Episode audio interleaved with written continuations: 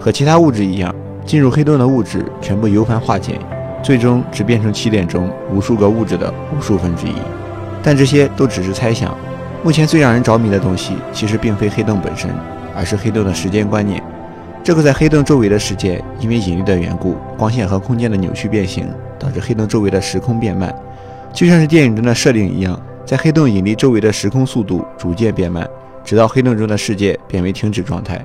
这也是为什么黑洞内部的猜想是下一个时空、下一个维度，因为在黑洞期本身已经没有了光，同样也就没有了时间。